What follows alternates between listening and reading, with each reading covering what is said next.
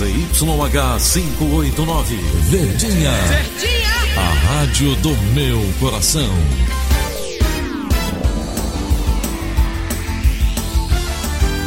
Rádio Notícias Verdes Mares 810. Atenção, emissoras do interior, para o top de 5 segundos.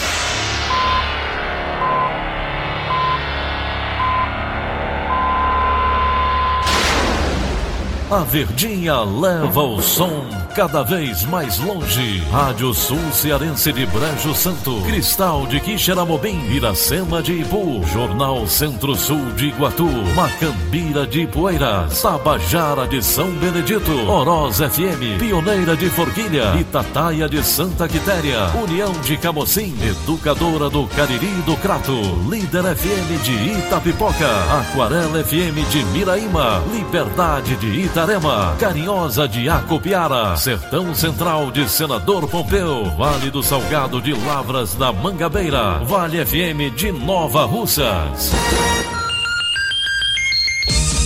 São 6 horas e 31 minutos. Muito bom dia. Hoje, terça-feira, 17 de setembro de 2019. Está na hora da gente conferir as manchetes do Rádio Notícias Verdes Mares. Bolsonaro volta a Brasília após cirurgia de hérnia. Preços do petróleo registram forte alta. Aumento pode chegar aos postos de combustíveis. Advogado é o principal suspeito de feminicídio de empresário em Fortaleza. O Hospital César Carles precisa de doações de leite materno. Estas e outras notícias em instantes. CYH 589. Verdes Mares AM. Rádio Notícias Verdes Mares. 6 e 32 Cidade. Todos os dias nascem, em média, 13 bebês na maternidade geral Dr. César Calles. São 400 recém-nascidos por mês. Destes, 33% são prematuros e necessitam de cuidados neonatais especializados. Como o leite humano é o principal aliado dessas crianças, o hospital demanda da doação de leite para proporcionar uma recuperação mais rápida e com resultados satisfatórios para esses bebês. Com o tema Doe Leite Materno, Alimente a Vida, a campanha tem o intuito de sensibilizar as mulheres que estão amamentando a doarem leite. Toda mãe que amamenta pode fazer a doação e ajudar a salvar vidas. É só entrar em contato por meio do telefone 3101 5367. A ligação pode ser feita a qualquer hora. Uma pesquisa inédita de mobilidade urbana revelou que quase 90% dos fortalezenses que usam bicicleta utilizam o modal para ir ao trabalho ou estudo. O levantamento deve servir de base para medidas do poder público. A matéria é de Ricardo Mota. A Avenida Domingos Olímpio é uma das mais movimentadas de Fortaleza, mas também uma das mais bem sinalizadas, com faixa de pedestres, faixa exclusiva para ônibus, faixa de saída para motociclistas e ciclovias nos dois sentidos. E por falar nas ciclovias, ciclofaixas, como elas melhoraram a vida da Laiane. A vendedora de doces, que antes andava de ônibus, está economizando muito tempo agora com a bicicleta para chegar ao local de trabalho. Você leva mais ou menos quanto tempo em média? 20 minutos. É bom? É, sim. De ônibus seria pelo menos 40 minutos a 50. Eduardo também está apostando na bike para reduzir o tempo do deslocamento dele da residência, que fica no Montese. Tá indo para onde? Lá pra Beira-Mar. Tá indo para Beira-Mar? É. Mas só um passeio ou você vai trabalhar? Só um passeio. Só um passeio. Eduardo, você faz isso todo dia? Estou começando hoje. No início desse ano, mais precisamente no mês de fevereiro, a Secretaria Municipal de Conservação e Serviços Públicos começou a realizar uma pesquisa para saber exatamente isso. Como o cidadão fortalezense trafega pela cidade, quer seja de carro, de ônibus, de moto, de bicicleta e até mesmo a pé. Para uma cidade que tem mais de 2,7 milhões de habitantes, uma frota que supera a casa dos 1 milhão 114 mil veículos motorizados, o uso da bicicleta vem ganhando destaque. E isso derruba um mito, o de que a bicicleta só serve para o lazer. Fortaleza tem mais de 260 quilômetros de infraestrutura entre ciclofaixas, ciclovias e ciclorotas, mas tenha certeza de que é preciso ampliar a malha cicloviária. A pesquisa já passou pelas regionais 3, 4 e 5 agora vai chegar a outros bairros com algumas certezas. Uma delas é que a população está usando mais a bicicleta. A outra é que ainda é preciso acabar com conflitos nos modais de mobilidade na capital. Ricardo Mora, para a Rádio Verdes Mares. Agora são 6 horas e 35 minutos. Os motoristas devem ter atenção ao trafegar na CE 282, que liga a cidade de Iguatu a Icó, no centro-sul cearense. Os detalhes com o correspondente Vanderberg Belém. Isso mesmo, os motoristas que trafegarem aqui pela CE 282, que é a rodovia que liga Iguatu a Icó, devem redobrar atenção porque a via está passando por reforma há homens e máquinas trabalhando em vários trechos da estrada e isso requer uma atenção a mais do motorista, do condutor dos veículos, também de motocicletas, nesses pontos, principalmente porque são adicionados materiais tipo pissarra, a própria brita, às vezes o piche, e o condutor passando em alta velocidade pode ocasionar algum tipo de acidente. Na manhã de ontem aconteceu um acidente onde uma condutora de um veículo acabou perdendo o controle do carro e veio a capotar o veículo aqui distante cerca de 8 quilômetros da sede de Iguatu. A PRE, que é a Polícia Rodoviária Estadual, a Polícia Militar e também uma equipe do Corpo de Bombeiros esteve no local. A motorista do carro é, sofreu apenas escoriações leves. O carro foi retirado do local por uma equipe do seguro. E fica essa alerta, fica essa atenção para que as pessoas redobrem o cuidado ao trafegar aqui pela CE 282, rodovia que liga Iguatu a Icó, aqui na região centro-sul cearense. Além também dos trechos que estão sendo recuperados, ainda há locais com buracos.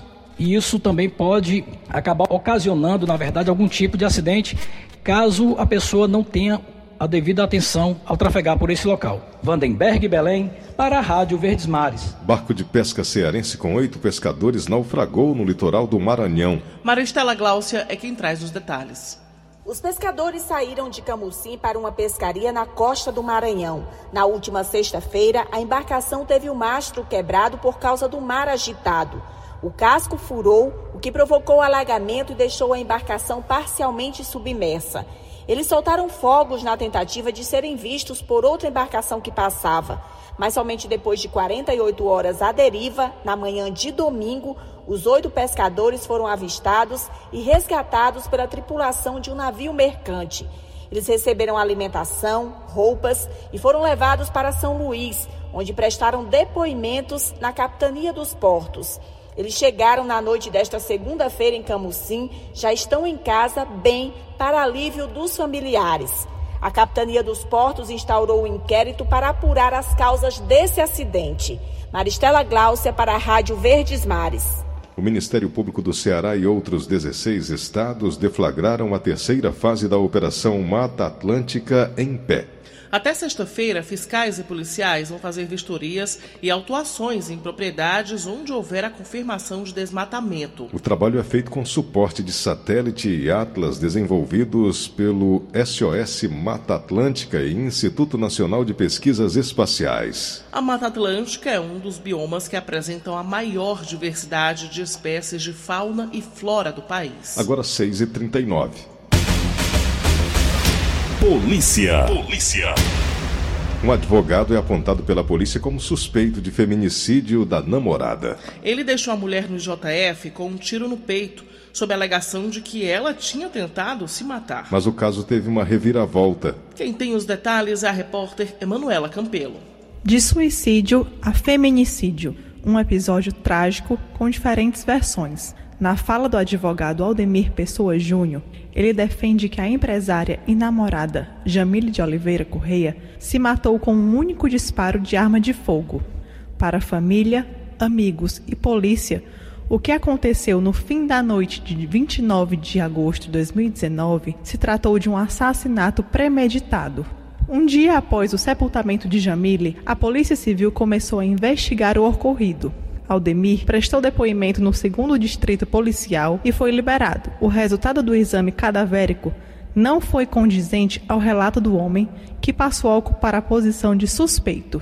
Com a condição de não serem identificadas, pessoas próximas a Jamile contaram ao Sistema Verdes Mares que a relação entre a empresária e o advogado era problemática e cercada por mistérios. Ela, dona de um patrimônio de 7 milhões.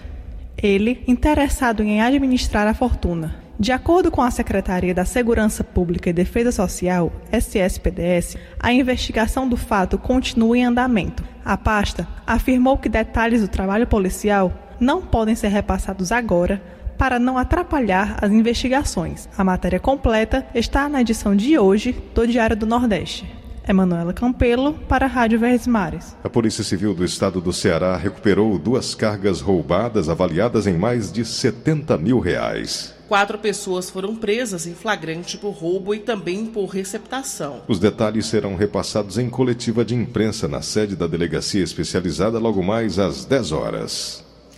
Uma mulher foi presa e uma adolescente apreendido suspeitos de manter em cárcere privado e torturarem três jovens em Maracanaú. Eles planejavam matar as vítimas, mas a polícia conseguiu evitar, como explica o repórter Leaben Monteiro, que conversou com o inspetor Moraes da Delegacia Metropolitana de Maracanaú. Samara Evelyn da Silva Rodrigues, de 25 anos, e um adolescente de 17 foram detidos no bairro Pajuçara, na região metropolitana.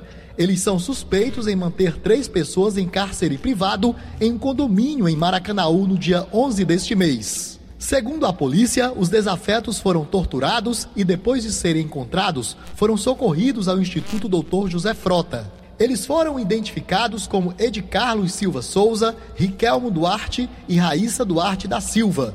Ainda segundo a polícia, todos fazem parte da mesma facção criminosa. De acordo com as investigações, o trio teria descumprido as ordens do grupo criminoso e por isso foram marcados para morrer. A determinação veio de dentro de um dos presídios para matar essas três pessoas por suspeitarem que, a despeito de serem da mesma facção, estariam colando com outra facção. A polícia ainda disse que as torturas e mortes dos desafetos seriam filmadas e enviadas para criminosos de dentro de presídios. As vítimas só não morreram porque a polícia militar foi acionada ao local não conseguiram matar porque a polícia militar deslocou uma viatura. Uma das vítimas conseguiu sair do local e pediu ajuda. Daí a viatura chegou a tempo. Leabem Monteiro para a Rádio Verdes Mares. Segundo a polícia, uma das vítimas está internada em estado gravíssimo no Instituto Dr. José Frota. Agora 6h42. Política. Está na hora da gente ir a Brasília com Wilson e Biapina Ibiapina, o presidente Bolsonaro teve alta ontem, já promete assumir aí hoje. Bom dia para você. Bom dia, Frank. Bom dia, Daniela. Bom dia, Ceará. Exatamente. Ontem, quando chegou ao Palácio da Alvorada, o presidente disse que vai sancionar hoje o projeto que autoriza a posse de armas em toda a extensão de propriedades rurais. Hoje isso é permitido o uso de arma em torno da sede da propriedade. O presidente não falou, mas outros três projetos estão com data limite para sanção até amanhã. Um desses projetos altera a Lei Maria da Penha para obrigar o agressor a pagar ao SUS pelo serviço de saúde prestado, prestado à vítima de violência doméstica. Aguarda a sanção presidencial também o projeto que garante o direito de mães amamentarem seus filhos durante a realização de concursos públicos federais. Outro texto que tem de ser sancionado até amanhã é o que reconhece a vaquejada como manifestação cultural nacional. O presidente, que não falou desta vez com as pessoas que o aguardavam na entrada da Alvorada, disse que volta à atividade 100% quando retornar dos Estados Unidos. Ele viaja na segunda que vem para, brigar, para abrir na terça-feira, pela manhã, a Assembleia Geral da ONU. Frank, a Procuradora-Geral da República, a goiana de Morrinhos, Raquel Dodge, deixa hoje o cargo após dois anos à frente do Ministério Público Federal. Ela sai em meio a críticas internas. Durante a gestão dela foram apresentadas 63 denúncias junto ao STJ e ao Supremo. Quem assume o cargo interinamente é o vice-presidente do Conselho Nacional do Ministério Público, o procurador-geral Alcides Martins. O futuro procurador-geral Augusto Aras, indicado por Bolsonaro, ainda será sabatinado no Senado Federal. Está aí um assunto polêmico que vai ser examinado pelo Senado: mudanças nas regras eleitorais.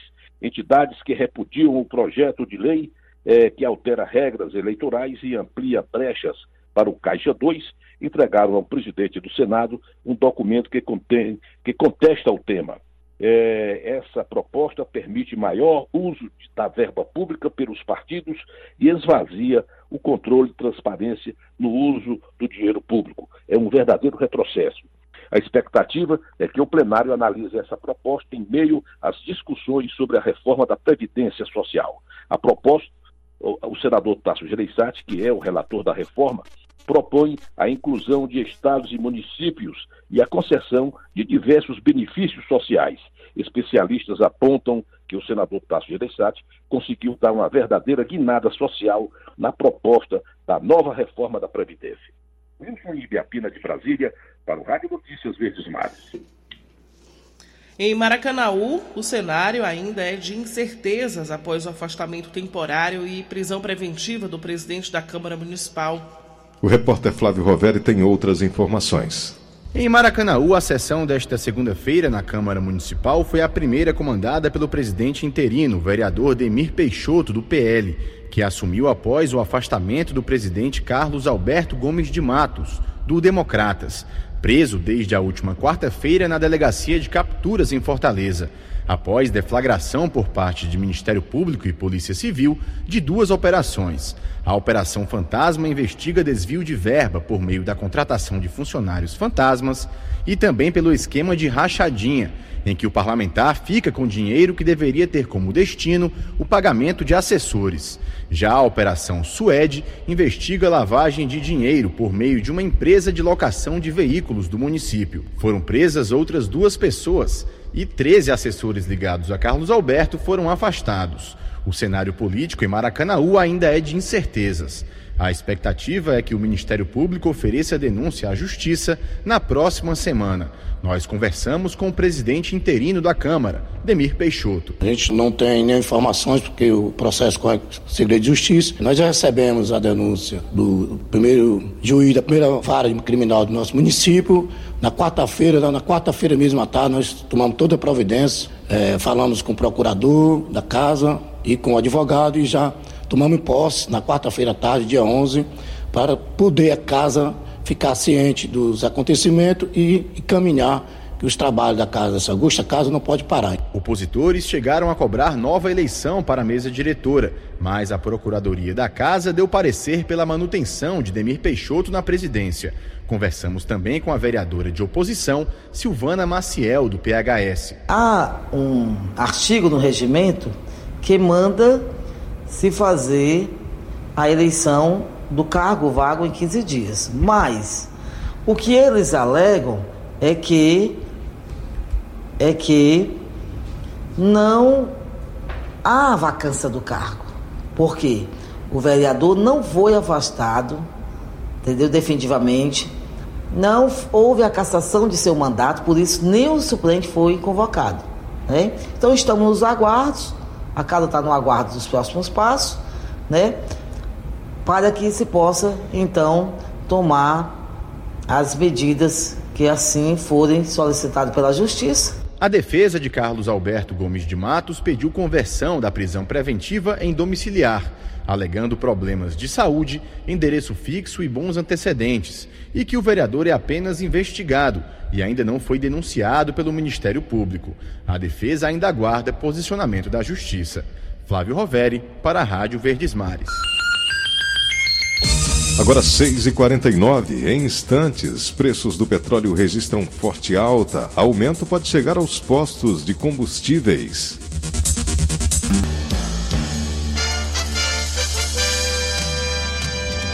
Rádio Notícia Verdes Mares. Agora vamos à redação integrada do Sistema Verdes Mares conversar com a jornalista Bárbara Sena, que traz as últimas informações. Bom dia, Bárbara. Bom dia, Daniela. Bom dia, ouvintes. Uma casa duplex foi atingida por um incêndio ontem à noite na Avenida do Imperador, no centro aqui de Fortaleza. O caso aconteceu por volta de 10 horas. De acordo com testemunhas, a proprietária da casa trabalha fazendo cortinas, material que pode ter contribuído para o fogo se alastrar. O corpo de bombeiros foi acionado e controlou as chamas. Os moradores do local não ficaram feridos. Bárbara Sena, para a Rádio Verdes Mares. Vamos agora falar com a repórter Rafaela Duarte, que traz informações sobre um homem baleado no Lagamar, além de um duplo homicídio em Maracanã, que aconteceu ontem à noite. Um homem de 30 anos, identificado como Alan da Silva Gomes, teve a casa invadida por dois suspeitos. Ele foi baleado no bairro São João do Tauape na noite desta segunda-feira. De acordo com a polícia, a vítima estava dentro da residência onde mora, na Travessa Jacó, na comunidade do Lagamar, quando ele foi baleado na região da perna. Após o crime, os suspeitos conseguiram fugir a pé. Uma ambulância do SAMU foi acionada para atender a ocorrência e ele foi foi socorrido para o Instituto Dr. José Frota. Já no município de Maracanaú, o caso que aconteceu foi de um duplo homicídio. O crime aconteceu no cruzamento entre a Rua 3 com a Rua Central, no bairro Parque Jari. Os dois jovens, identificados como Elton de Souza Queiroz, de 20 anos, e Felipe Oliveira da Costa, de 21 anos, eles estavam parados em uma moto quando foram abordados por um veículo. Os ocupantes fizeram vários disparos contra as vítimas. Felipe caiu ao lado da moto sem vida, enquanto Elton ainda tentou fugir, mas também foi morto no local. A mãe de Felipe afirmou também que ele estudava e foi assassinado logo depois de sair da escola. A polícia ainda não sabe a motivação para o crime e o caso está sendo investigado pelo Departamento de Homicídios e Proteção à Pessoa. Rafaela Duarte, para a Rádio Verdes Mares. Agora 6h53. Economia. Após os ataques à refinaria Arameu, na Arábia Saudita, no último sábado, dia 14, o preço do barril de petróleo Brent no mercado internacional sofreu elevação de 19,5% ontem, a maior alta diária registrada desde 1991, quando começou a Guerra do Golfo, atingindo